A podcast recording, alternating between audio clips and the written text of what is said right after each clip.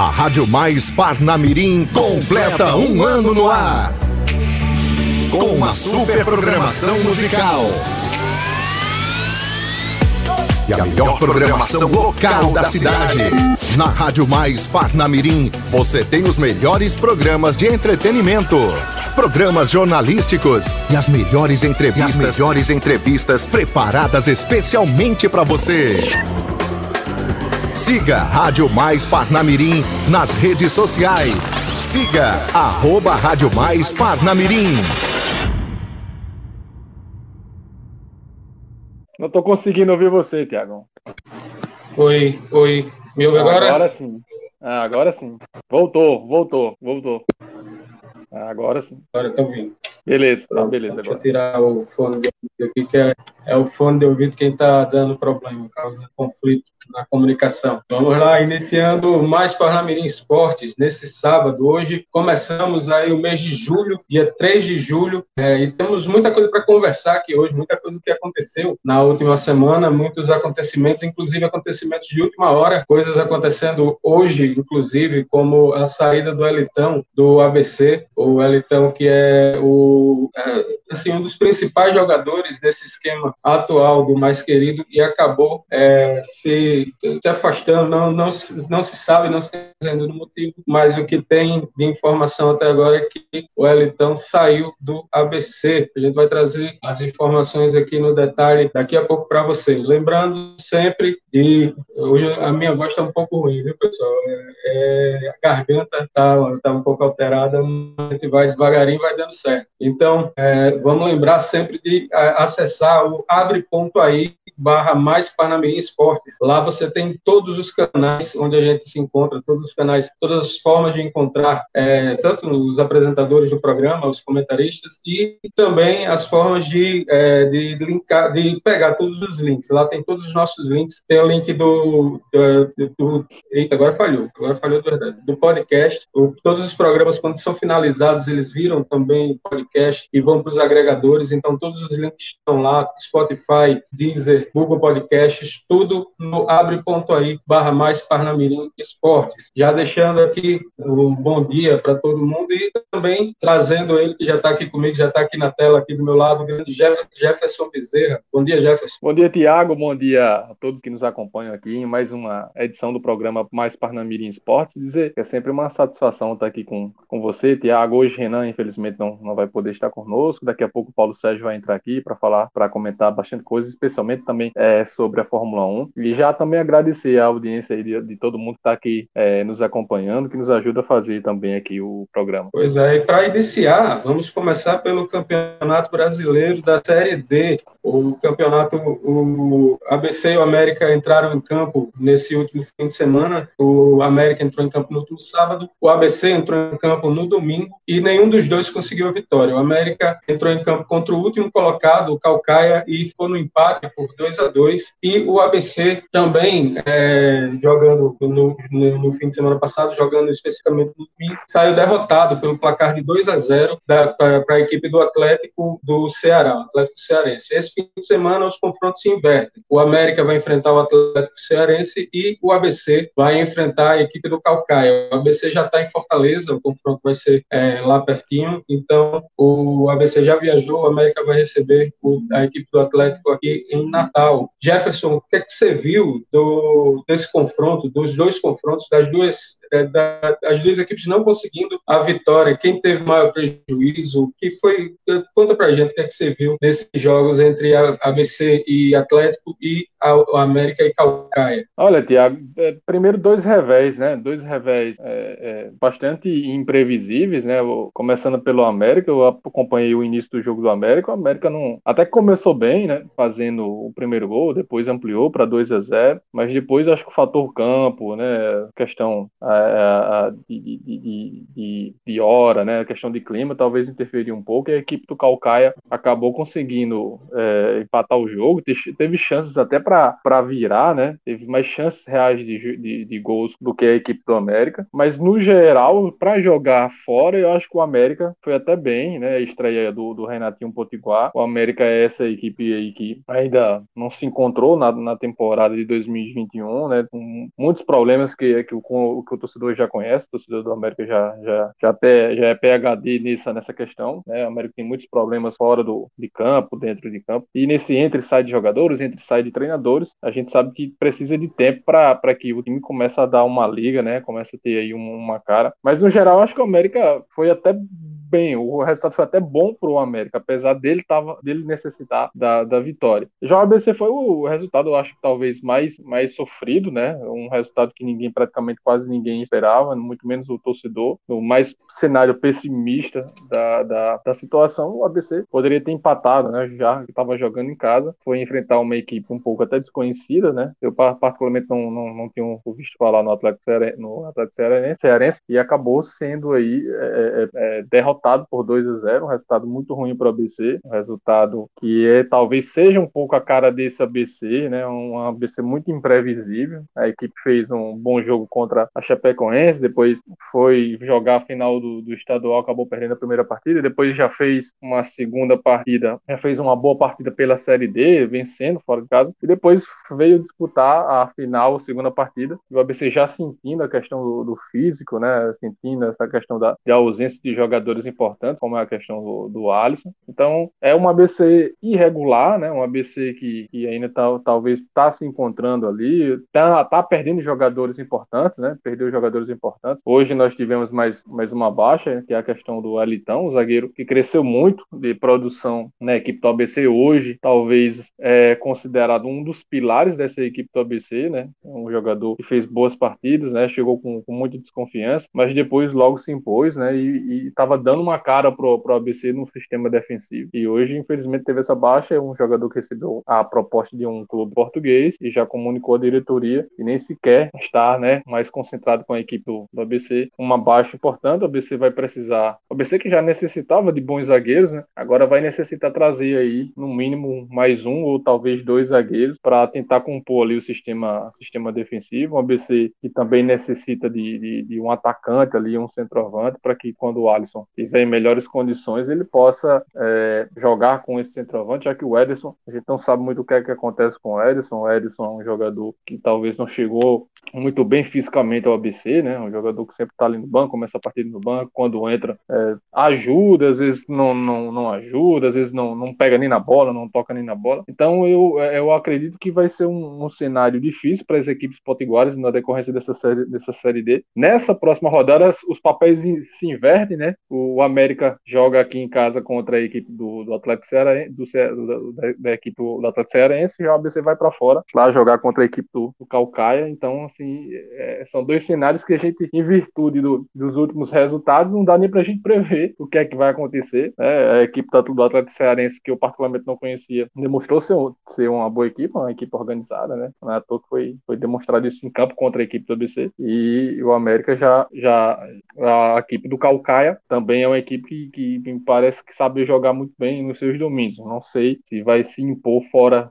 fora dos seus domínios. Então, vai ser uma rodada que, na minha opinião, vai ser totalmente imprevisível em virtude dessa irregularidade das duas equipes do, do Potiguares, principalmente da equipe do ABC. É isso aí. Quem está com a gente também é o grande Paulo Sérgio. Bom dia, PS. Bom dia, Tiago. Bom dia, Jefferson. Mais um sábado, né? Desculpa aí, meus amigos, o atraso. Aconteceu aqui um imprevisto, mas graças a Deus pude estar aqui presente com vocês. E para mim é uma satisfação imensa estar junto com vocês nessa manhã para falar daquilo que a gente mais gosta, né? Que é o esporte, em todos os, os cenários. Também já quero agradecer a todos que vão estar aí conosco na participação e dizer, dizer que para mim é uma honra estar com vocês nessa manhã. É um prazer ter você aqui com a gente. Eu já coloco você também na discussão. É, estamos falando sobre ABC e América na Série D do Campeonato Brasileiro, sobre a rodada passada, que está aí na tela, tanto a rodada quanto a classificação. Calcaia 2, ABC 2, jogo foi no sábado. No domingo, o ABC perdeu no Frasqueirão por 2 a 0, três pontos em casa, perdidos pelo ABC, e para uma equipe que tecnicamente era inferior, é, mas que o ABC não soube, não soube mostrar a sua superioridade. Para você, PS, o que é que aconteceu de errado nesse fim de semana de ABC e América e o que é que tem que ser mudado para que não se repita essa semana, já que essa semana são as mesmas equipes equipes só invertidas, né? O, o Calcaia vai receber, ao invés de receber o América no sábado passado, esse, esse sábado recebe o ABC, e o América vai receber em casa o Atlético Cearense. Agora o Atlético está na segunda posição, dependendo dos resultados, se o ABC só empatar, por exemplo, com a equipe do Calcaia e o Atlético conseguir outra vitória contra os Potiguares, o Atlético toma a liderança do ABC. Então, o, a liderança que era tranquila até a última rodada já está ameaçada passada e ameaçada pelo time que tirou três pontos no confronto direto do, do ABC. O único, a única, o único tropeço, a única não vitória do ABC nesse campeonato até agora foi justamente essa derrota. O que é que você viu dessa rodada passada e o que é que precisa ser feito para mudar? Rapaz, é verdade, viu? As equipes daqui penaram nesse final de semana passou agora.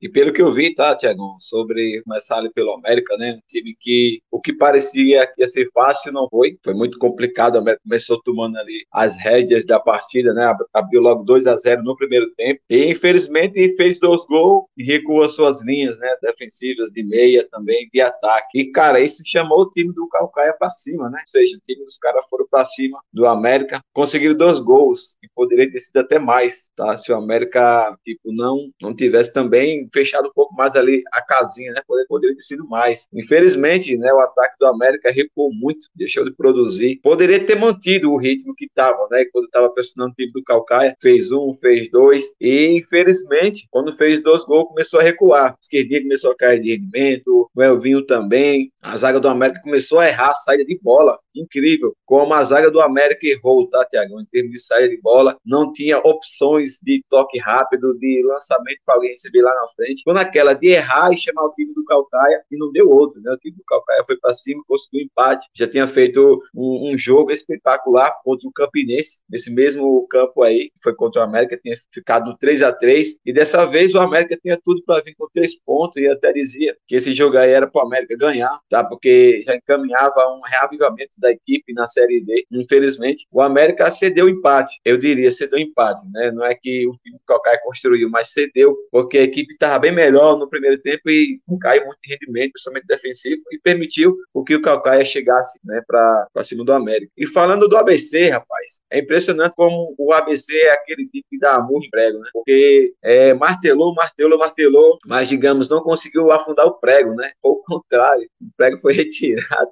Então, assim, a equipe né, do Atlético Cearense jogou apenas por duas bolas, digamos assim. A ABC pressionou muito, cedeu os empates, né? A ABC sofreu porque tem uma zaga muito lenta, digamos assim, e sofreu dois contragolpes, né? Dos contragolpes que foi muito prejudicial à equipe em si, que em dois contra-ataques foram dois gols da equipe adversária, o que ocasionou a derrota do ABC, né? E fazia tempo que o ABC não perdia em casa, impressionante. E dessa vez sofreu essa derrota aí, que foi muito doloroso, né? A equipe vinha desbancando ali na frente com muito favoritismo, mas dessa vez tropeçou. E no modo de entender, como diz o Jefferson aí, né? Uma equipe que tem muita qualidade, ou seja, essa equipe aí do, do Atlético Cearense, Cearense, é uma equipe que sabe sofrer, né? Sabe defender, mas também sabe contra-golpear. E a, a nova tendência, né? Do futebol hoje em dia, você saber sofrer e saber contra-golpear. A gente tem visto isso em várias características de muitas equipes, tanto aqui nacional como internacional, em termos de seleção. A gente tem visto também muito isso em algumas seleções aí que não é colocado como favorito. Um exemplo disso foi o jogo de ontem da, da Suíça contra não lembro agora, acho que foi contra a Espanha, que sofreu, sofreu, sofreu, foi exatamente contra a Espanha, sofreu, sofreu, estava com um, enquanto estava para para aí com 11 a 11, estava sofrendo, mas estava contra-golpeando, né, nos contra-ataques, mas depois que perdeu aí o jogador ficou difícil fazer o contra-golpe, mas é uma equipe que soube sofrer, soube contra-golpear, é, é, a mesma característica aí do Atlético Cearense, do América deve estar atento tá, para o jogo da volta com relação a isso, no Atlético Cearense, dos contra-golpes, né, o América que teve a semana toda todo aí para trabalhar. Tenho certeza que o técnico do América, né? Nativo Potiguar teve um tempo bom aí. Ele que é um cara espe especializado em montar equipe, teve um tempo a mais para montar essa equipe do América. Tenho certeza que o América vem melhor para essa, essa partida contra o Atlético Cearense e pode dar um, um, um caldozinho, digamos assim, né? A mais contra, contra essa equipe aí. Já a ABC, infelizmente, tem uma baixa grande, né? Perdeu aí o zagueiro, o Elitão, que parece que vai para o futebol português. E eu diria que isso é uma baixa muito grande, porque o Elitão, além de ser um bom zagueiro, defendendo, não tendo tanta mobilidade defensiva, mas é um cara que ofensivamente tem dado muito para o ABC, né? principalmente gols, que é mais importante. E esse será uma grande baixa para a equipe ABCdista para o restante da temporada. Então, não sei se o, ABC conseguirá se manter em cima, tá? Com esse desfalque grande que teve agora, vai ter que se reforçar, trazer um outro zagueiro com as mesmas características, que é muito difícil, né? Você encontrar um zagueiro assim, na característica do ele tão disponível ainda no mercado. Então, assim, para ABC será difícil, tá? O ABC acho que é a equipe que mais perde nessa Série D, comparado com a América, que se reforçou com alguns jogadores aí vindo do Globo, principalmente com o técnico Renatinho Potiguar, e tem tudo para crescer, né? O trabalho do Renatinho Potiguar sempre é, é de excelência. Agora, o ABC, a baixa foi a zaga aí. A zaga que foi justamente o fator que mais sofreu no jogo passado contra o Atlético Cearense. Vamos esperar esse para os próximos capítulos. Esperamos que o desdobrar seja positivo para as equipes potiguares, apesar dos pesares. Tá no mudo, Tiagão. Desculpe, de volta. Não, não que esteja muito melhor, né? Que a garganta está realmente atrapalhando muito hoje, mas a gente vai devagarinho. O Roberto Assis está mandando um alô aqui, mandou bom dia, bom dia, turma boa. E a Edileuza também já mandou o seu bom dia. Você que está conosco através da rádio, do, do aplicativo de rádio ou do portal da Rádio Mais Parnamirim, você pode acompanhar a live que está acontecendo nesse momento no facebook.com/barra Rádio Mais Parnamirim. É só você acessar, você vai comentar comentar, seu comentário vem aqui ao vivo para a nossa programação, entra ao vivo na nossa programação. Vamos finalizar aqui esse Série D, né? Já vamos, vamos fazer o bolão do, dos jogos de hoje do América e do ABC. Vou começar, começar pelo Jefferson. Jefferson, América e Atlético, Calcaia e ABC. América e Atlético, meu palpite, é, acho que o América teve uma semana para trabalhar, Renatinho tá, tá ajustando a, a, equipe, chegando alguns jogadores, né? Vai, vou chutar aqui 2x1 um América. ABC e Calcaia, jogo ela, é, o jogo é lá fora. O Calcaia, pelo que eu vi, é a equipe que faz prevalecer, né? A questão campo. O campo lá não, não, não é muito bom, o campo tem muitas, tem algumas dificuldades, né? O gramado lá. E é um jogo difícil para o ABC. Eu acho que vai dar empate 1 a 1 1 a 1 Então, no caso, o ABC iria 10 pontos e o América iria 7. Entraria, dependendo dos, dos outros resultados, entraria no G4 para o Jefferson Bezerra. Paulo Sérgio. Olha, o América aqui pode se impor, tá? vou juntar aí com o Jefferson no 2x1. Já o ABC lá terá um pouquinho mais de trabalho, tá? Eu acho que o ABC não consegue nem segurar o empate do Jefferson. Principalmente agora com a perca do Elitão aí. Eu creio que o ABC pode perder lá no placar também de 2x1. Lá, no caso, será o contrário, né? Mas a gente espera que não. Espera que pelo menos traga um empate, né? É, então, no caso para o PS, o ABC permanece com nove pontos. Com isso, pode é, ser ultrapassado, não vai ser ultrapassado pelo Atlético Cearense, que está na segunda posição, porque o Atlético vai perder para o América, né, no, nos placares do PS, mas pode ser ultrapassado pelo Souza ou pelo Campinense. Campinense que tem o clássico com 13 e o Souza que vai enfrentar o Central de Caruaru no Marizão, lá em Pernambuco, lá na Paraíba. O, o jogo o único jogo do domingo vai ser o jogo do Souza contra o Central. Todos os outros jogos são agora, são hoje, no sábado, é, sendo dois jogos às três horas da tarde, entre eles o jogo do América e o jogo do ABC iniciando às quatro horas da tarde. Vamos mudar o chip e vamos virar agora para a Copa América. Copa América que entrou na sua fase decisiva, na fase de mata-mata, e já tem uma, uma das semifinais já definidas. Entre os semifinalistas, a seleção brasileira que bateu o Chile ontem com, pelo placar de 1 a 0, com direito a, a suspense, né? com direito a tensão. Com, o, o Brasil acabou com um jogador menos uma jogada criminosa do Gabriel Jesus, criminosa para ser assim, para ser tranquilo, porque foi uma voadora, uma, um lance a lá Felipe Melo, não sei se teve alguma influência ele ser cria do, do Palmeiras, já né, que Felipe Melo tem muita identificação e está lá, é um dos ícones do Palmeiras até hoje, mas cria do Flamengo, Felipe Melo, do Flamengo. ah, tá certo. É, então vamos comentar primeiro a partida Brasil conseguiu se classificar, está agora nas na semifinal, né, passou na fase de grupo em primeiro lugar do seu grupo, venceu todo mundo que estava, teve saiu só com um empate contra o Equador, isso já na última rodada, na quinta rodada, e em seguida, é, já na, nas quartas de final, na segunda partida, a primeira foi Peru e Paraguai, o Peru passou nos pênaltis, e o Brasil venceu no tempo normal, o jogo foi ontem lá no Engenhão, do Newton Santos, venceu pelo placar de 1 a 0. O que é que vocês estão vendo da seleção brasileira? Vou começar pelo PS. PS, o que é que você está vendo da seleção brasileira? O Brasil ainda é o favorito, ainda está com, com a, a, cancha toda. Só, o Brasil só pega a Argentina agora se chegar na final, né? Brasil e Argentina, que todo mundo deu a Argentina como segunda força desse campeonato. Brasil e Argentina agora só se chegar na, na finalíssima, se os dois chegarem, né? Tem esse critério ainda, tem esse problema ainda que ainda tem que passar pelas, pelas quartas e pelas semi. A Argentina pelas quartas e pelas semi, Brasil pelas semi. O que é que você viu aí Exatamente. nesse jogo? O que é que você está vendo da seleção brasileira? Mas isso se a Argentina ganhar, né, hoje. Esse também tem esse, essa ressalva aí. Assim, falando da seleção brasileira, a gente já percebeu que é uma seleção que tem uma defesa muito bem montada, muito sólida. É, não consegue sofrer tanto como as demais seleções aí que a gente tem visto, né? E mesmo com a menos, soube suportar, né, toda a pressão imposta aí pela equipe chilena, mas que era aquela, aquela seleção que só rodava mais a bola do que atacava a própria área do Brasil, né? O Brasil em si ali já da, na cabeça de área para frente já anulava algumas, alguns, alguns, lances da equipe chilena, já é, colocava pressão, encurtava a distância, deixava a equipe marcar e fechava suas linhas de passe, né? principalmente isso. É, tanto o Neymar também estava marcando ontem, coisa que é raro de se ver, mas estava marcando ontem, fechando muito bem aquele meio de campo. Né? Então, assim, a seleção brasileira consegue sofrer, isso é um fato. Né? E se se confirmar tá, é, a semifinal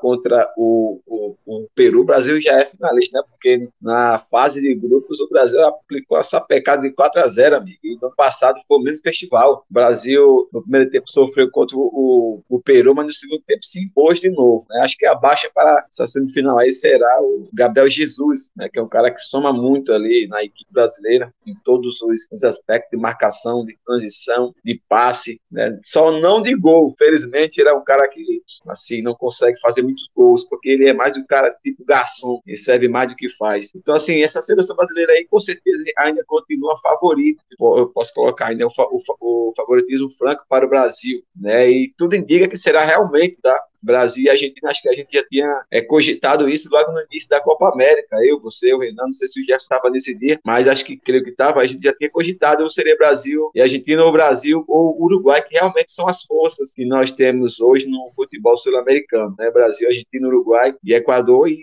o quinto ali, o Paraguai. É, isso aí. E a Edileuza está perguntando aqui, já vou jogar para o Jefferson. O que você, vocês acham a seleção brasileira dependente do Neymar? Os europeus neutralizam ele fácil. Além de, de comentar sobre o jogo, Jefferson, já pega aí essa, esse gancho da Edileuza para trazer o debate para a dependência que a seleção tem das jogadas do Neymar. É, já iniciando, é, Tiago, mandando um abraço para ela e ela sempre está acompanhando a gente aqui. E já respondendo, né? Eu acho que sim, eu acho que hoje o Neymar ele é um jogador é, acima da média, né? Eu já falei, não sei se eu já falei aqui em outros programas, acho que já comentei lá no nosso grupo. É, pro, no futebol mundial hoje ele é um jogador acima da média, né? Eu não, eu não ainda considero ele esse super craque, esse super jogador decisivo que algumas pessoas é, é, é, o veem assim, né? Eu não, eu não vejo ele assim, não vejo ele como esse jogador super decisivo. Ele não foi ainda esse jogador super decisivo na seleção, não foi no, no PSG, né? Um exemplo disso é, é o PSG ele não conseguiu conquistar a Champions League, né?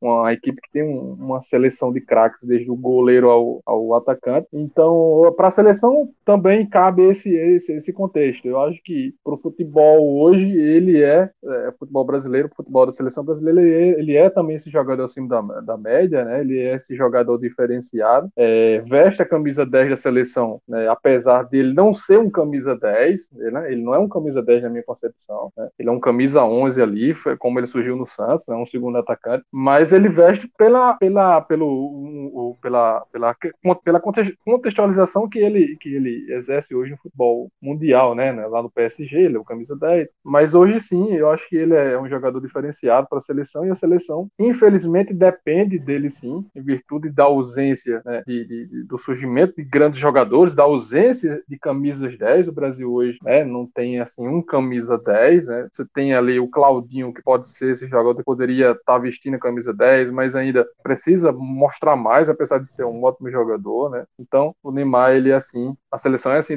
independente do, do, Neymar. Sobre a partida, né, a partida de ontem, ela, foi muito a cara do que do que do que está sendo essa Copa América, né? Foi uma partida muito fraca, né? É, o Brasil que, que teve algumas di, di, dificuldades, o, Brasil com, com um sistema de jogo muito batido, né? Um sistema de jogo que o Tite é muito teimoso, né? Ele arma a seleção às vezes ele com só com o Casemiro, coloca um meia para jogar como um segundo volante, aí abre o Neymar é, para jogar na ponta, abre o Gabriel Jesus, que é um camisa 9, daqui a pouco eu já vou falar sobre o Gabriel Jesus, para jogar na ponta, e você mete ali o Richardson para ser um falso 9. Então, é uma seleção que tem um sistema de jogo hoje, na minha, na minha concepção, muito batido. Enfrenta seleções, com todo o respeito, fracas, né? São seleções sul-americanas que estão muito abaixo da, da média, né? Seleções como o Peru, como o Equador, né? Então, eu acho que essa Copa América está sendo muita cara do, do, dos jogos da seleção, uma competição que está muito abaixo, né? A Copa América vem perdendo muita, muito brilho nas últimas, nas últimas edições. E como o Paes já falou, você também, Tiago, o Renan também já comentou, o Brasil é muito favorito, né? É quase um erro a gente não enxergar o Brasil na final da, dessa Copa América, né? Talvez um Brasil e Argentina, a gente sabe que tem no outro lado aí tem algumas seleções que podem surpreender, como é a questão do, da seleção uruguai e a seleção colombiana também. A seleção colombiana que tem até bons jogadores, mas eu vejo o Brasil muito favorito para ser campeão dessa, dessa Copa América. Vai enfrentar agora uma seleção muito fraca, a seleção peruana né? Quase é, é, é, é, errado a gente falar que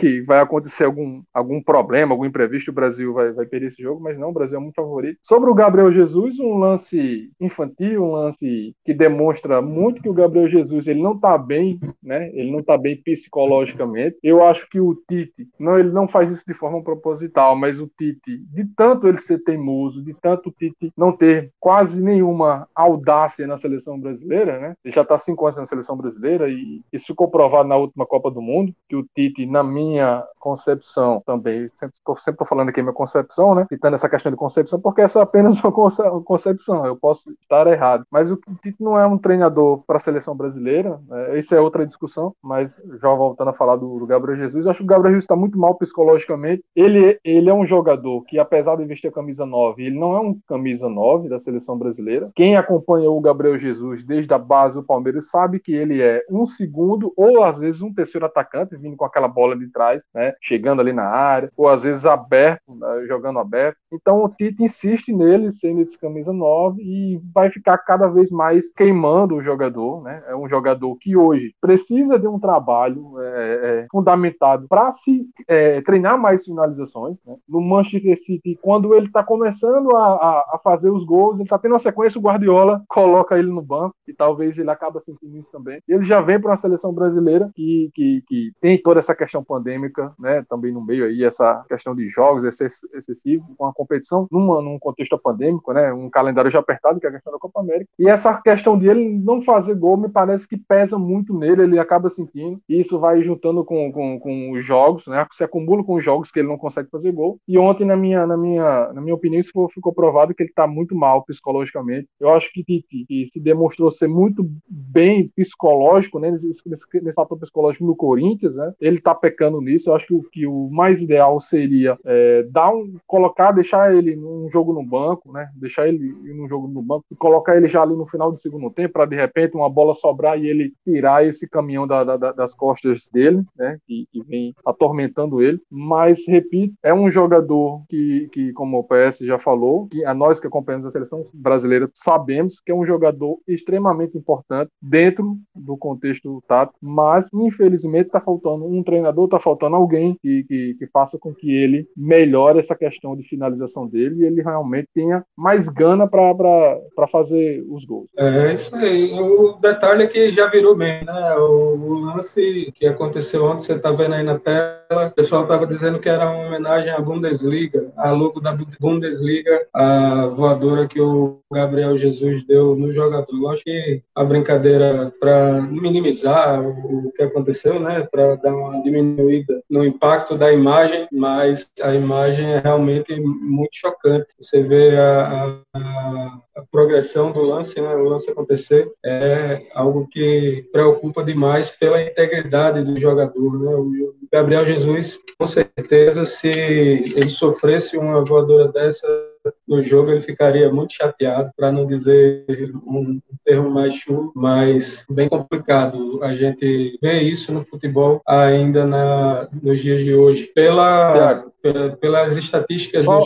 Oi, manda. Só, só para eh, acrescentar sobre o Gabriel Jesus, o Gabriel Jesus que ele está sempre bem é, cogitado lá na Europa, né? De um lado ele, existe a possibilidade dele ser envolvido numa mega troca, né? Uma, uma troca maluca, a, na minha opinião, do Manchester City, o Guardiola, né? de colocar ali cinco jogadores de seleções, né? O Sterling, o, Gabriel Jesus, o Bernardo Silva e tem mais dois que eu, que eu não me recordo agora, pro, pro fantástico Harry Kane, né? Que é o, o centroavante da seleção inglesa, que eu não consigo enxergar tanto futebol no Harry Kane como as pessoas enxergam, né? Um jogador que está aí, a, se especula lá na Europa, avaliado em um bilhão de reais, e se cogita essa super troca de cinco jogadores de seleções, né? Cinco jogadores titulares de seleções de, de grandes países, Brasil, Portugal, é, da seleção Inglaterra, para um jogador, né? Um só único jogador. Então, é, é, seria uma troca muito maluca, uma, uma das piores trocas que, que eu ia ver em toda a minha vida do futebol. Mas o Gabriel Jesus Também, é, é, é, também existe uma possibilidade que está se cogitando dele né, fazer parte da equipe da Juventus, caso o Cristiano Ronaldo não continue lá. O Juventus tem ele aí como plano, como plano A, caso o, o, o Cristiano Ronaldo não continue, o que eu acho que seria muito bom para o Gabriel Jesus, porque eu acho que com o Guardiola lá ele não vai conseguir mais evoluir como, como, como jogador. Isso ficou provado. O Guardiola é um treinador que me parece que às vezes é, também tem algumas ideias não, não muito convincentes sobre o desempenho do futebol. Eu acho que se fosse um outro treinador que já estivesse no Manchester City há duas temporadas, já havia, já havia, já havia ganho a Champions League. Né? A, Manchester City é muito parecido com o PSG, uma equipe que contrata quem quer, e eu acho que o Guardiola não está sabendo montar essa equipe aí, e tem também esses problemas né, de gestão de grupo com alguns jogadores. É, e agora passando para as probabilidades, pelo chance de gol na Copa América 2021, maior, a maior probabilidade de ganhar o título confirmando o que a gente, o que vocês falaram aqui é do Brasil com 73,2% de probabilidade de vencer. É, a Argentina tem 11%, o Uruguai 6%, Colômbia 4%, Peru 2% e Equador 2% também. Chile e Paraguai já pegaram o beco na, na segunda fase nas quartas de final, então não tem mais chance de, de, ganhar o título, obviamente. Então, qual é a maior probabilidade de chegar à final? É do Brasil, são do Brasil e da Argentina, é, sendo que a Argentina também tem a maior probabilidade de passar entre os confrontos. A Argentina e o Uruguai, nos confrontos de hoje, da semifinal, tem a maior probabilidade, a Argentina tem 66% de probabilidade de passar no confronto da semifinal e o Uruguai tem 54% de chance de passar. Já nas, é, nas semifinais, o confronto já fica mais, mais parelho. Fora do Brasil, né, que o Brasil, probabilidade de chegar à final do Brasil é de 91% contra 8,8% do Peru. Já a Argentina tem 38%, 27% do Uruguai, 21% da Colômbia e 13% do Equador. Ou seja, conforme vai afunilando, vai emparelhando as outras equipes, mas o Brasil continua à frente, continua é, com a maior probabilidade dentro dos, de todos os confrontos, independente de quem seja o adversário. Muito boa a situação atualmente do, do, do comandante e da seleção brasileira, que tá, só não ganha quando não quer. Está tá bem tranquilo, realmente, o plantel brasileiro. Vamos dar um giro agora, vamos dar uma passada pela Eurocopa também para trazer o que está rolando na Euro 2021. Deixa eu achar ela aqui, que estou com 200, 200 abas abertas agora, agora vai dar certo. Eurocopa, achei. Adicionando a tela, ok, chegou. A Eurocopa que também está rolando, já teve jogo, teve jogo ontem, tem jogo hoje. Ontem a Bélgica perdeu para a Itália, saiu a, a equipe belga, pegou o beco nas quartas de final, vai a Itália para a semi. E um jogo duríssimo, a Espanha conseguiu vencer a equipe da Suíça nos pênaltis com um jogador a mais, viu? A Suíça teve um jogador expulso no segundo tempo e também um lance horrível, um lance uh, de, de, cartão vermelho sem questionar e acabou a Espanha passando no, com, com, pelo placar de 3 a 1 nas penalidades máximas. Hoje a Ucrânia vai enfrentar a Inglaterra, a Inglaterra que foi responsável pela eliminação da Alemanha na última rodada, né, nas oitavas de final, né? Deixa eu voltar para as oitavas. Quem já foi embora? Portugal já foi embora, Áustria já foi embora, França já foi embora, Croácia já foi embora, Suécia, Alemanha, a Holanda e o País de Gales, todos já foram embora nas oitavas de final. Na semifinal sai a Bélgica contra a Itália e o, a Suíça contra a Espanha. Os jogos de hoje, Ucrânia, Inglaterra, República Tcheca e Dinamarca. Esses confrontos, pelo, pela probabilidade do chance de gol, eles já são mais, bem mais parelhos do que os da, da Copa América. A probabilidade da Inglaterra, por exemplo, que joga hoje, de chegar à final é de 82%, da Dinamarca de 72%, República Tcheca de 27% e a Ucrânia de 17%. E aí a gente tem a maior disparidade, mas quando você chega nas, eh, nas semifinais, já é 56% da Inglaterra chegar à final, 51% da Itália, ou a Espanha tem 48%, e a Dinamarca tem 32%. Só quem não tem muita chance de se passar a semifinal são a República Tcheca e a Ucrânia. Se forem as zebras hoje, é, vão também como zebra para a semifinal, caso cheguem à final, tem chances baixas também de serem campeões. O que é que vocês estão vendo da Copa, da Eurocopa, a Euro que está apesar da, do distanciamento e tudo mais, está com torcida, está com voltando ao que a gente está acostumado a ver, né? voltando a, ao nosso normal, a, lógico com todas as, as precauções, todos os, é, todos os aparatos técnicos para que, que não haja contaminação de, de torcedores ou de, de jogadores, mas é, acontecendo já bem próximo do normal que a gente está acostumado, com torcida e com, com toda a festa, toda a farra que, que é, que gira em torno do futebol, né? Com tudo que faz o futebol ser o esporte, ser o, o espetáculo que é. Começar pelo Jefferson. Olha, Tiago, acho que a melhor definição da Eurocopa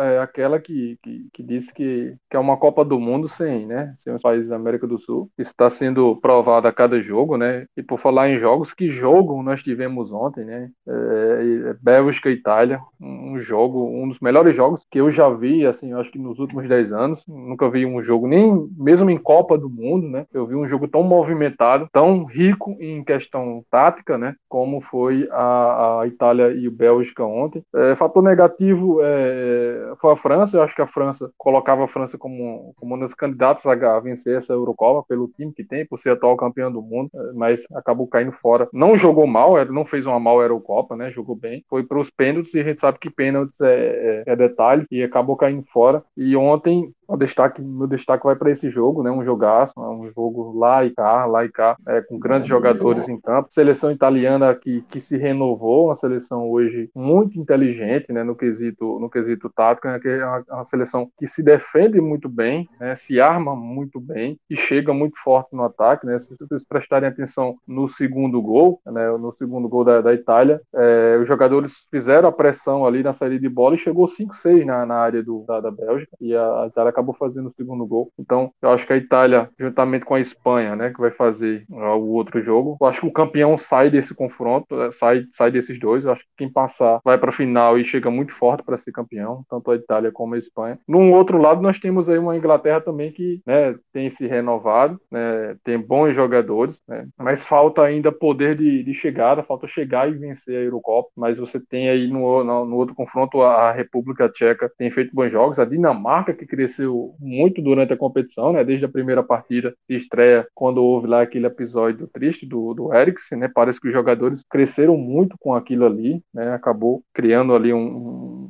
ritmo de jogo forte da equipe da Dinamarca, mas aí vai ser um confronto muito equilibrado. Eu me arrisco aqui a chutar quem vai passar, mas eu acho que o, que o vencedor da Eurocopa vai ser, vai sair de, de Itália e, e, Espanha. PS. Interessante é isso aí que já falou agora, né, no finalzinho do comentário sobre Espanha e Itália, realmente um jogaço, tá? E é, eu costumo analisar, tá, Jefferson, Thiago e os ouvintes aí, as seleções e times em si, a partir de uma grande decepção, né? Digamos assim, a Itália não se classificou para Copa de 2018, algo né, que para muitos foi surpresa. E a partir dali, amigo, houve uma reconstrução desse italiano aí. Uma equipe que já vai com 13 vitórias seguidas. Impressionante a marca que a Itália vem construindo ao longo dos jogos, né, surpreendendo principalmente nessa Eurocopa. Não tão diferente da Espanha, tá? Uma equipe que também vem muito forte com o técnico Luiz aí. E é um time que vem também com 13 jogos sem perder. Então será um jogo de duas grandes forças do futebol europeu, tá? E é, concordo plenamente com o que o Jefferson disse, né? Que quem ganhar aí chega muito forte para a final, mas não desmerecendo também o outro lado da chave, né? Que eu vejo também que tem duas seleções casca grossa que vem crescendo na competição. Uma delas é a Inglaterra, né? Que desbancou também os favoritos aí. A decepção, como o Jefferson falou, foi a França, realmente, que contra a Suíça, o jogo mal acabou, mas faltou um pouco de humildade ali dos jogadores, né? Que fez o 3 a 1 e achou que a partida já estava ganha, que já podia acabar e já estava ganho. E a Suíça foi buscar, rapaz, o empate e tirou a equipe da França dos pênaltis. O destaque aí da equipe suíça é o goleiro, né? Que pegou até pensamento, infelizmente, nos penais, é, a equipe sueca errou muitos pênaltis. E, no caso, a Espanha não tem nada a ver com isso, passou aí para essa semifinal. E o outro que eu vou destacar do outro lado ali é a Dinamarca, que já foi conhecido como Dinamáquina, né? É uma equipe que vem mostrando um futebol também muito bom, uma equipe que consegue defender e, acima de tudo, ser muito forte ofensivamente. Eu diria que uma característica mais da equipe da Dinamarca é o ataque. É uma equipe que consegue ser eficiente, tem jogadores altos, fortes e habilidosos idosos. Então, vale-se também abrir os olhos com essa equipe aí da Dinamarca, amigo. Pode ser uma das finalistas. Então, eu vou arriscar aqui, tá? A final pode ser a Azurra contra a Dinamarca. Eu não creio que a Inglaterra terá força suficiente uhum. para ganhar da Dinamarca, apesar que tem a torcida a seu favor. Mas nessa Eurocopa tudo pode acontecer. São seleções muito fortes. Eu, eu diria, é quase uma Copa do Mundo, como bem o Jefferson falou aí, só tirando as equipes sul-americanas. Mas essa Eurocopa tá demais, tá muito bom de se acompanhar.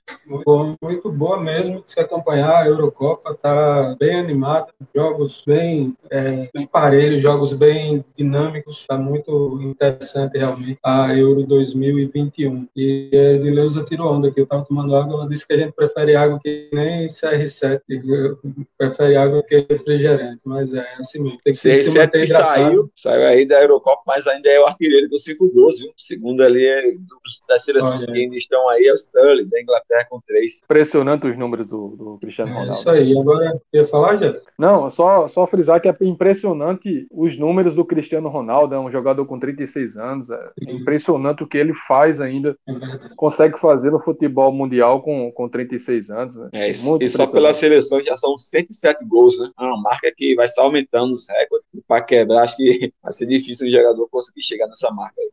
É, marcas incríveis do Cristiano Ronaldo e a Edileuza, ela está perguntando aqui o que acontece com os grandes clubes do Brasileirão, uns na Série B e outros ameaçados de rebaixamento para 2002. A gente vai entrar já já na, no Brasileiro Série A e Série B, mas antes de entrar no, na Série A e na Série B, vamos passar pelo, pela Copa do Brasil. Saiu a data, as datas, saíram as datas da, dos confrontos entre ABC e Flamengo. Aqui, pelo GE, o confronto de volta ainda está sem local definido, mas é, saiu ontem a confirmação de que seria no Frasqueirão. A ida, o jogo de ida vai ser na quinta-feira, dia 29 do 7, 29 de julho de 2021, e a volta no dia 5 de agosto de 2021. É, o Flamengo vai estar naquele turbilhão com as suas três competições rolando é, em paralelo, e o ABC também vai estar no turbilhão, mas com intensidade menor. É, esse, é,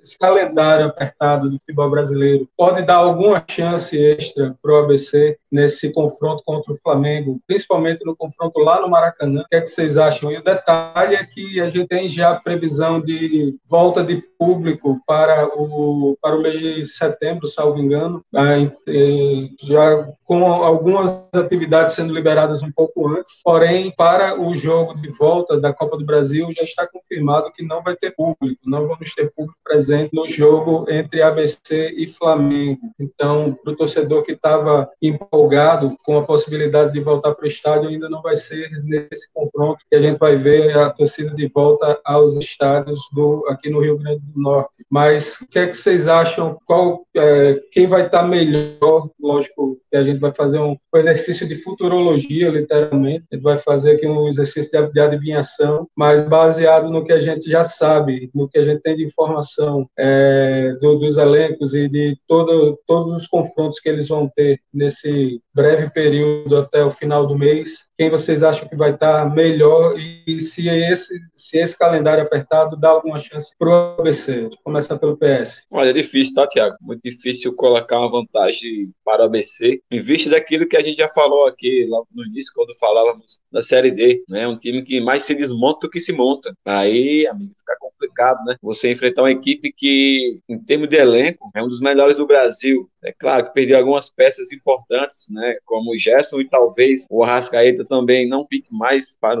a equipe do Flamengo desse ano, tá? Falta só confirmar isso aí, por enquanto são apenas especulações, mas tudo indica que realmente o Arrascaeta não fique, né? E as janelas de transferência aí vem sido um problema para as equipes grandes aqui do Brasil, principalmente as da Série A, que perdem muitos jogadores, né? Poucos se reforçam, é mais perder do que ganhar. Bragantino, é, também o São Paulo, Flamengo, creio que são as equipes que vão sofrer. E como o Flamengo será o adversário né, do ABC, o ABC pode ter um, né, digamos, não sofrer tanto por conta dessa baixa que a equipe do Flamengo vai ter, mas ainda não cogita o ABC como favorito. Quando o Flamengo, eu boto o favoritismo branco aí para a equipe do Flamengo, né, tanto no Maracanã, até mesmo aqui no Frasqueirão. É, eu creio que será no Frasqueirão o jogo, não sei se já foi confirmado, mas o porque no modo de, de ver, tá, Thiago, o, a equipe, a BCDist joga melhor aqui no Frasqueirão do que até mesmo no Arena das Dunas, né? Parece que ele se adapta melhor em seu mando de campo. E assim, mesmo com a baixa do Flamengo e o ABC, teve uma baixa maior ainda, né? Que foi a saída do, do Elitão. Então pode perder muito, principalmente naquilo que eu já colocava como vantagem para a equipe do ABC, que seria a jogada aérea. Uma vez que a defesa do, do, do Flamengo é muito fraca é, em termos de jogada aérea, né? Então o ABC já não mais terá isso que ele tinha como vantagem, digamos assim, né, é, essa questão de jogada aérea, porque o Elitão ali, amigo, ele era meio gol, digamos assim, né, em cima de uma de defesa aérea que o Flamengo tem, isso poderia ser uma vantagem, agora não mais. Então a ABC terá que é, inventar uma nova forma ofensiva contra a equipe do Flamengo. Pode apostar em outro jogador alto também, assim como era o Elitão, pode, mas vamos esperar aí agora o que, que o ABC vai propor, né, como poder ofensivo para a saída do Elitão, porque era o cara que vinha salvando mesmo a equipe do ABC, tanto na Copa do Brasil, como na Série D, tá? E até mesmo foi assim no Campeonato Potiguar. Então será difícil, será difícil, mas futebol tem suas caixas de surpresa, principalmente na Copa do Brasil, em que as zebras às vezes prevalecem. O ABC pode ser mais uma vez a zebra, assim como foi contra a Chapecoense. É, esse jogo contra a Chape já foi realmente um, uma zebra gigantesca, né? O ABC chegou aqui com, com uma, uma desvantagem muito grande e conseguiu reverter essa desvantagem e com o placar de 3 3 a 0, ainda com pênalti perdido pela Chape e, com uma pressão muito grande, com defesas muito boas do, do Jefferson, do Wellington, e conseguiu o ABC se classificar para a próxima etapa. Lembrando que a gente estava falando da janela, o PS falou da janela de, de transferências, essa janela que na França, na Alemanha, na Itália e na Espanha vai agora de 1 de julho a 31 de agosto. É, mesmo período para Inglaterra, Portugal, quem começa um pouco mais para frente é a Holanda. A Holanda começa dia 11 de junho, vai até, ou começa antes e vai até mais para frente, na verdade. Ela começa 11 de junho, já está rolando faz tempo, vai até 2 de setembro. Então, vamos ter muitos jogadores saindo da, dos clubes brasileiros agora, nesse período, até chegar o mês, até chegar o dia da partida, o fim do mês, de, desse mês de julho, que é quando acontece a, a partida de ida lá no Maracanã. Então, esse desmonte das equipes pode ser aí um fator fundamental para as equipes equipes, pra, tanto para o ABC quanto para o Flamengo, mas muito mais, o risco é muito maior do Flamengo, né, Gerson? É, Tiago, é, acho que o PS já fez toda a análise aí, né? Falou muito bem. É, acho que o Flamengo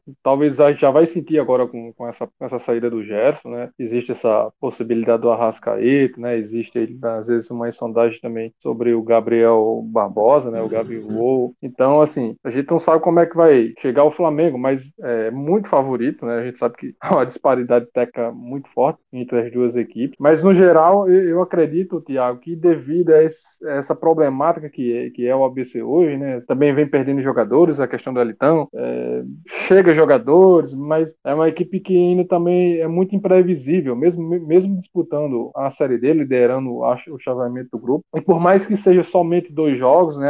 Há um nível de preparação com um foco maior nisso, mas acredito que o Flamengo é muito favorito nos dois, nos dois confrontos, né? Eu acho que o ABC poderia ter, de repente, alguma chance se não, não é, perder essa primeira partida, né? De repente viesse lá, arrancasse um empate heróico lá na primeira partida e poderia vir a, a trabalhar melhor a segunda partida aqui, a, jogando no Frasqueirão, né? Frasqueirão é um, um, campo é um campo um pouco pequeno, é, é, é o gramado não ajuda muito. Acho que o ABC poderia fazer valer o mando de campo, né? Se aproveitar um pouco disso, mas no geral o Flamengo é muito favorito para os dois jogos. Mas a gente sabe que no futebol pode acontecer de tudo e de repente o ABC, quem sabe aí conseguir uma façanha, né? O que, o que, que nunca conseguiu em toda a sua, a sua história. Tiago. É bem complicada.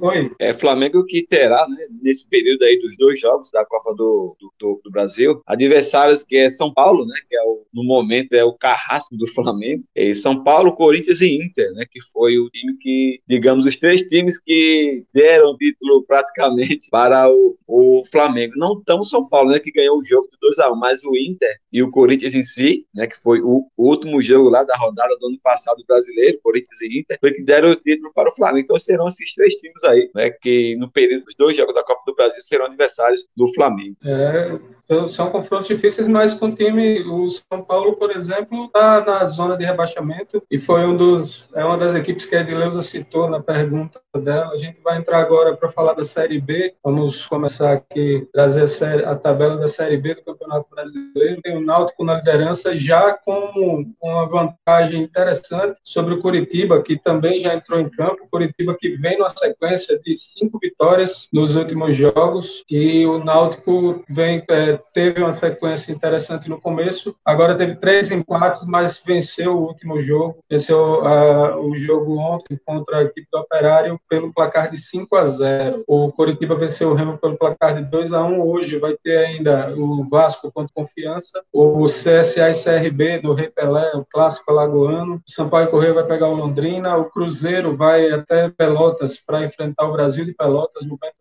Na ressacada, o Havaí recebe o Botafogo, Vitória e Goiás Goiás, Vila Nova e Ponte Preta, Guarani e Brusque. Detalhe é que a zona de rebaixamento da Série B é, tem Vitória e Ponte Preta, que são equipes tradicionais é, da, da, Série A do Campeonato Brasileiro. Ponte faz um tempinho que não participa, mas o Vitória caiu esse ano e já está na zona de rebaixamento da Série B. O Cruzeiro está beirando a zona também, está com oito pontos somente, tem duas vitórias, dois empates e quatro derrotas o Cruzeiro no, nesse campeonato campeonato e o Vasco e o Botafogo estão na sétima e nona, sétima posição Botafogo, nona posição Vasco. E o que é o que, é que chama a atenção disso tudo aqui é que além deles estarem do meio para baixo na tabela, aqui o, o miolo da tabela fica mais ou menos onde eles estão e além disso o primeiro colocado já está 10 pontos do Botafogo, ou seja, é, é a hora de acender o sinal, o sinal amarelo, pelo menos, ou o sinal vermelho já para,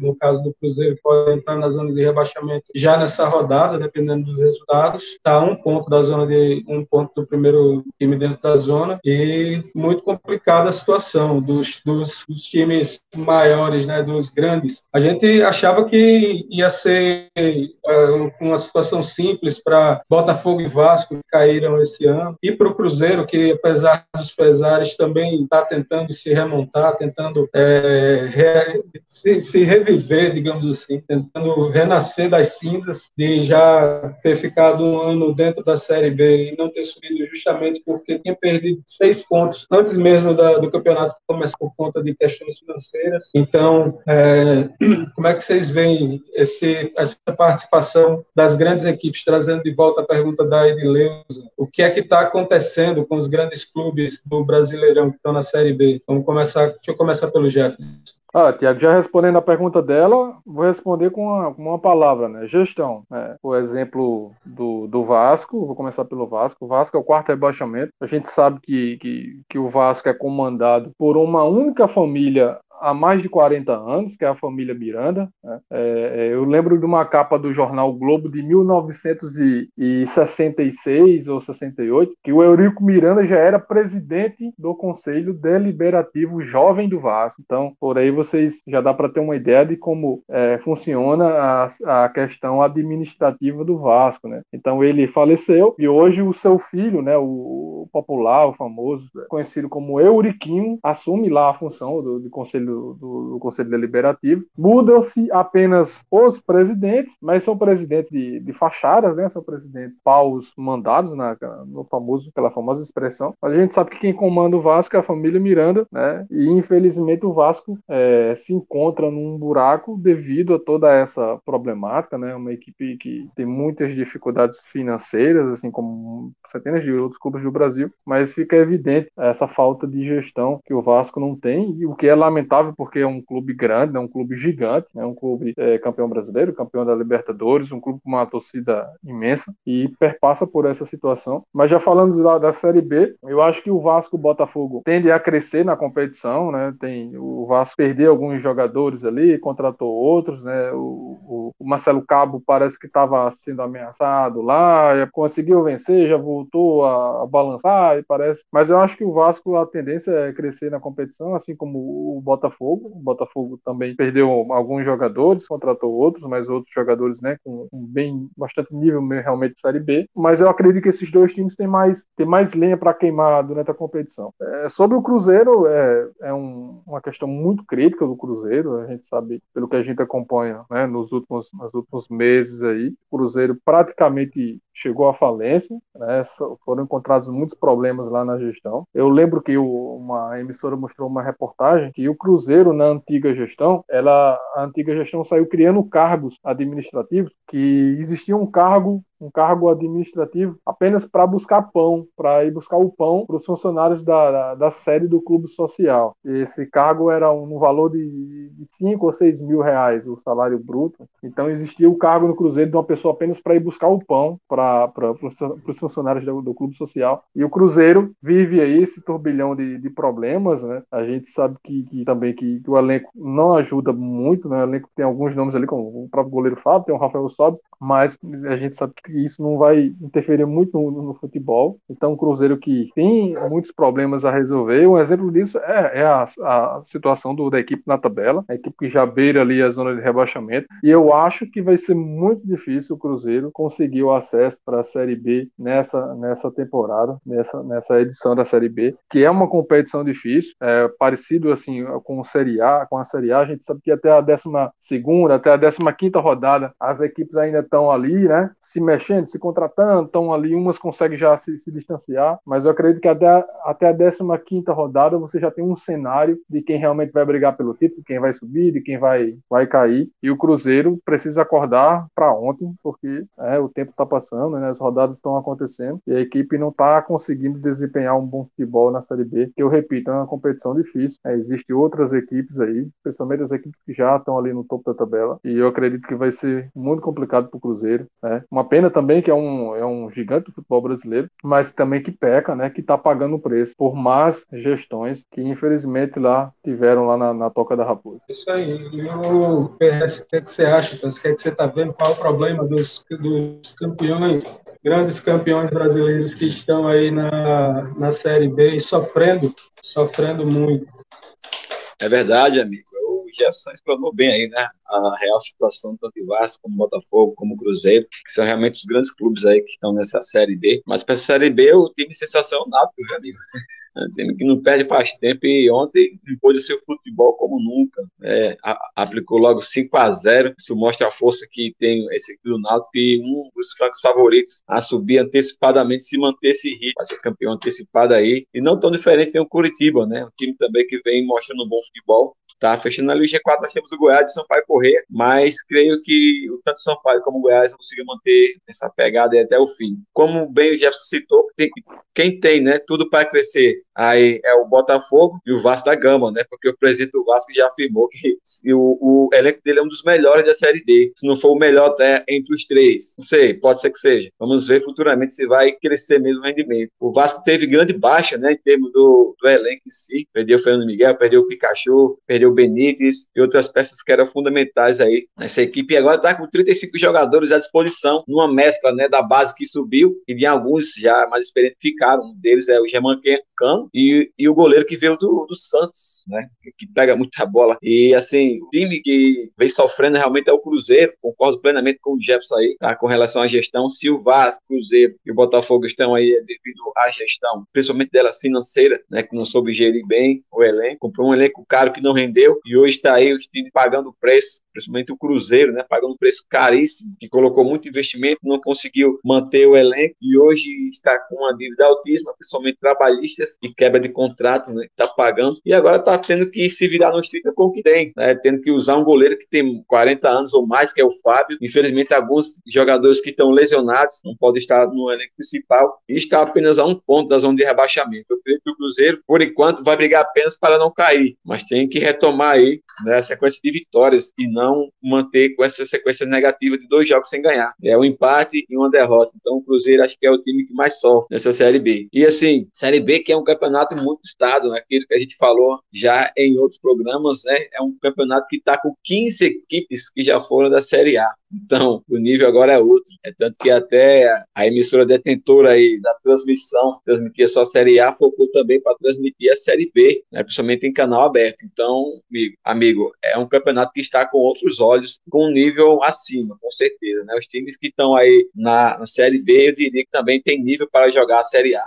Com certeza, com certeza tem muitos jogadores. Eu estou aqui que botaram um cachorro aqui para dentro agora. Eu estou com medo de vir querer comer os caldos aqui. Mandar um abraço para o grande Biratão Macedo, meu pai está aqui com a gente também na transmissão no Facebook. Opa, é isso aí. E vamos continuar, vamos passar agora para a Série A do Brasileiro. A gente já falou dos times que estão mal na Série B, mas também temos times tradicionais que estão mal na Série A, na, na primeira divisão. A exemplo do São Paulo, que está São Paulo e o Grêmio. O Grêmio que é o lanterna do, da Série A. O São Paulo está na 17 posição. O Internacional, que foi esteve no top, top 3 aí do, da, do campeonato do ano passado, está tá agora em 14 colocado. O Corinthians, que já vem capengando há algum tempo, está na 11 posição, e assim a gente vai subindo. O Flamengo foi campeão, está na sexta posição, e o Bragantino é o líder. A sensação do campeonato é o Bragantino e o Atlético Paranaense. O Atlético que dos últimos jogos só perdeu quando enfrentou o próprio Bragantino, né? A, a única derrota do Atlético Paranaense foi, salvo engano, se eu estiver errado, podem corrigir. E eu quero começar agora com o PS. PS, o que é está acontecendo nesse Campeonato Brasileiro de 2021 na Série A? Pelo amor de Deus, explique para a gente o que é está acontecendo, que parece que o mundo está virado aí. Rapaz, é verdade, viu? É verdade. A diferença está, Tiagão, primeiramente em, em, elenco, né? em tempo de trabalho também com técnicos, digamos assim, né? a confiança que os técnicos passam para o atleta, a, os dirigentes em si, que comandam, pagam salário, essas coisas, tudo influencia, amigo, tudo influencia e também a questão de competições paralelas né, ao Campeonato Brasileiro. Mas para esse Campeonato Brasileiro desse ano, amigo, o que não está funcionando para os grandes times é o poder ofensivo. Infelizmente, tanto para São Paulo como para a Grêmio, que são as equipes que estão ali amargando as de rebaixamento, o ataque não funciona. O Crespo, né, quando chegou no São Paulo, foi aquele fogo de palha, conseguiu ficar aí 14 jogos sem perder, isso focado no Paulistão. Mas no brasileiro, infelizmente, ele ainda não, não conseguiu entrar nesse campeonato. Né? O time que mais, é, mais empata e também perde, né? Então, infelizmente, o São Paulo vem sofrendo. Não é mesmo São Paulo do ano passado do Diniz, que era uma equipe que tinha um conjunto não tão forte comparado com a desse ano, que teve um reforço aí, né, de algumas peças, mas que rendia em campo. Né? O Denis conseguia colocar o time para render. Já esse time do Crespo é um time mais forte, mas que não está conseguindo render, né? É, o máximo que consegue é um empate. E, assim, falando do Grêmio, o Grêmio também, né? O ataque não está funcionando. Diego Souza parou de fazer gol. Parece que a assinadeira só fazem em Copa do Brasil e no estadual, já que nesse, nesse Campeonato Brasileiro, o Diego Souza ainda não acordou também, não está fazendo partidas boas, né? Comparado a nível Diego Souza, digamos assim. E, assim, o Flamengo está onde está por conta de jogos a menos que tem, né? Ele pediu aí alguns jogos adiados por conta de competições paralelas e por conta de alguns jogadores perdidos para a seleção. E os times que estão lá na frente desbancando, que não tem nada a ver com isso, que não perderam jogadores, né? O Bragantino, Palmeiras, Atlético Paranaense, que é um time sensação até aqui do campeonato, eu diria que é o time que entrou mais focado, né? Estão conseguindo ter um elenco ali que consegue render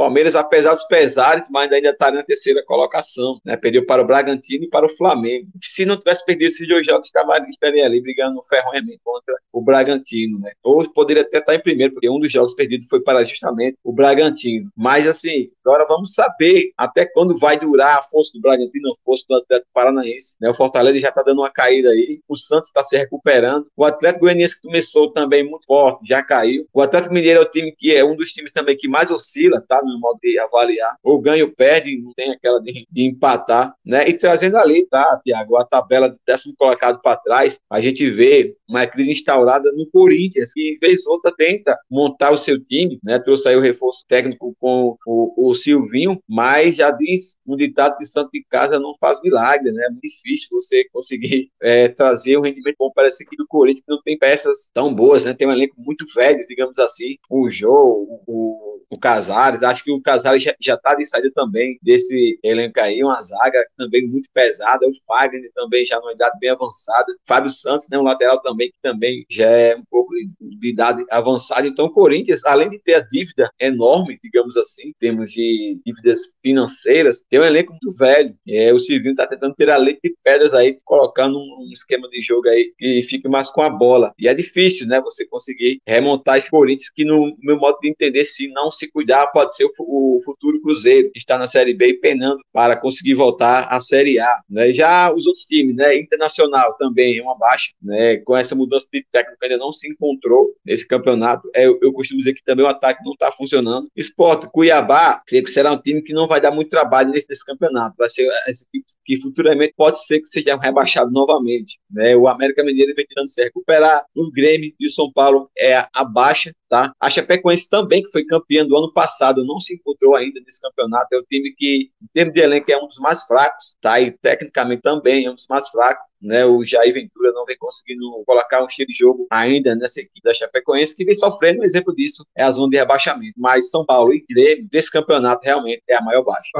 agora sim. Agora voltou meu áudio. Jefferson, o que é que você vê dessa Série A o que é que você está vendo aí que está causando esse problema tão grande para os grandes da Série A do brasileiro? É, São Paulo, é, o Thiago, perdão, eu estou com São Paulo aqui na, na, cabeça. Eu acho que o São Paulo começou bem uma temporada vencendo o Campeonato Paulista, né? O Crespo muito rápido conseguiu dar uma cara para o time ali, montando, primeiro consertando o sistema defensivo, né? Miranda veio ali como a cereja do bolo para a zaga, conseguiu é, impor uma tática defensiva muito forte para a equipe de São Paulo e o São Paulo acabou se achando no Campeonato Paulista. Só que a gente tem o que a gente vem vendo no brasileiro. É uma equipe muito diferente daquela, né? Claro que há toda uma complexidade do Campeonato Brasileiro, os adversários são, são outros, e o São Paulo não tem conseguido se encontrar ali, né?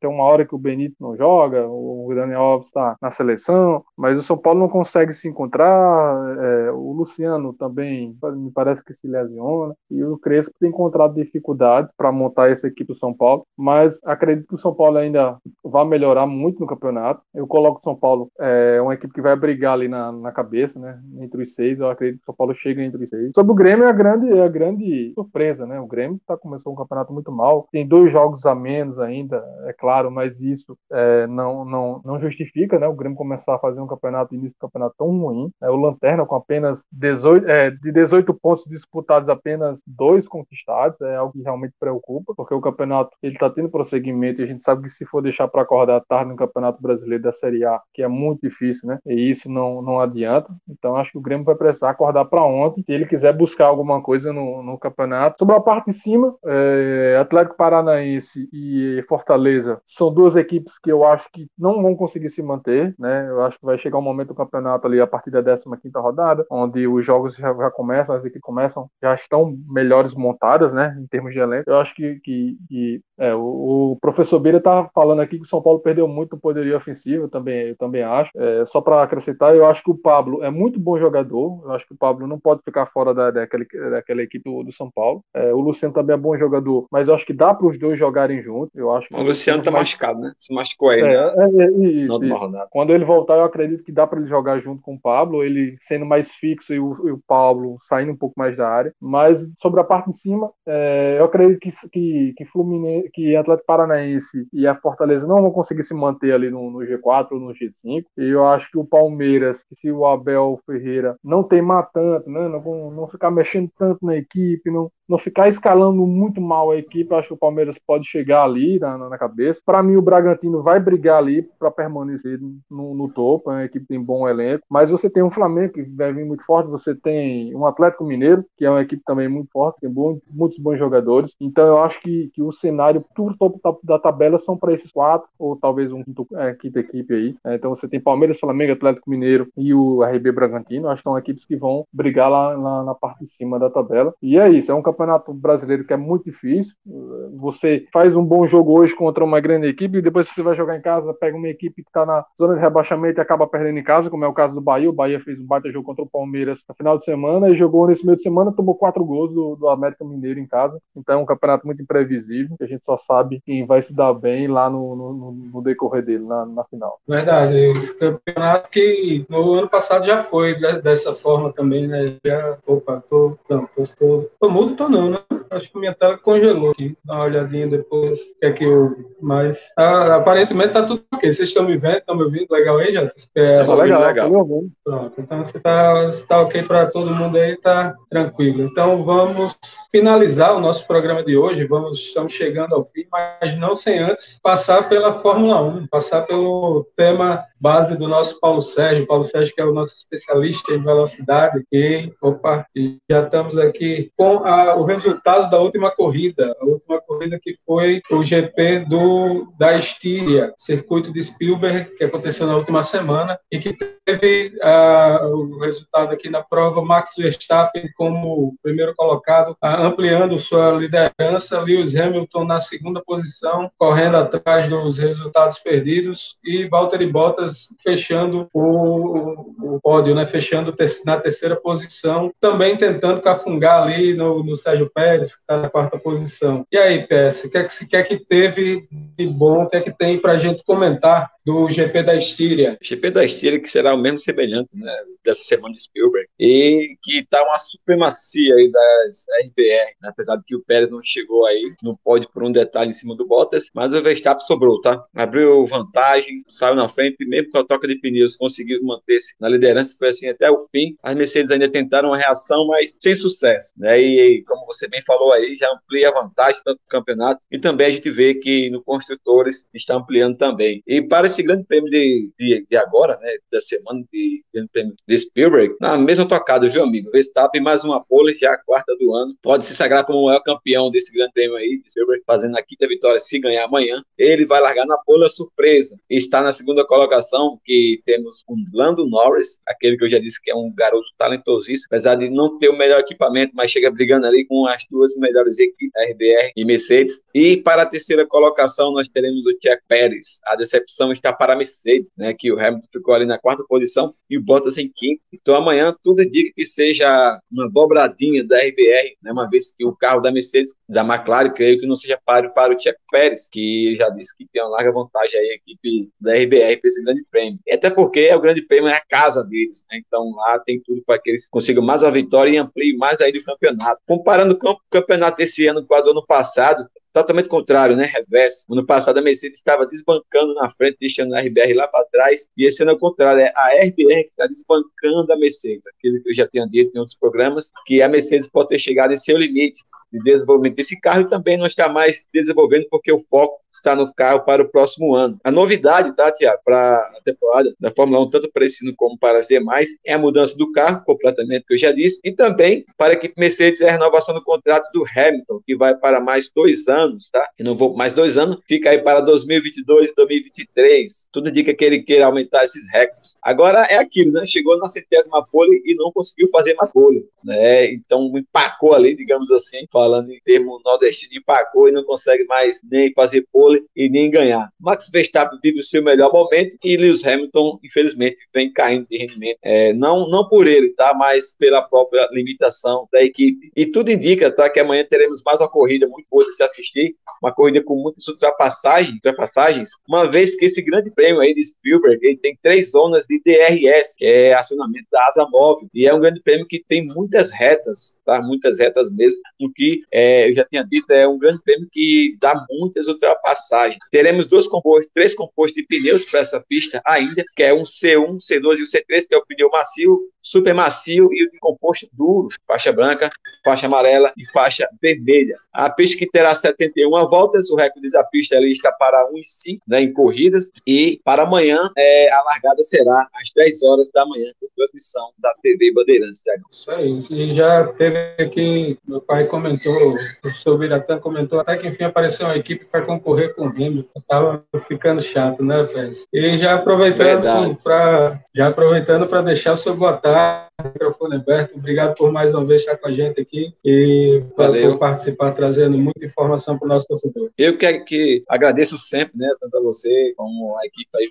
da Márcia Parnamirim, que abriu o espaço para a gente, e também a Jefferson, né, Jefferson, que nos fez o convite aí para a gente participar da live lá da, da TV segunda-feira. Agora, eu não lembro o nome lá, acho que era a Live TV, se não estou enganado, que nós participamos Isso. na segunda. Também já quero agradecer também pela oportunidade aberta, né, também agradecer a todos que tiveram conosco aí participando, somente a Edileuza Pereira, seu pai, Tiago, que você está aí também comentando, né? O Biratã. E peço que Deus, né, nos abençoe segundo a sua vontade, cada dia mais e mais, nessa semana que vem aí que se inicia. E próxima semana estaremos juntos aí, se Deus quiser. Forte abraço. Valeu, PS. Valeu também, Jefferson Bezerra.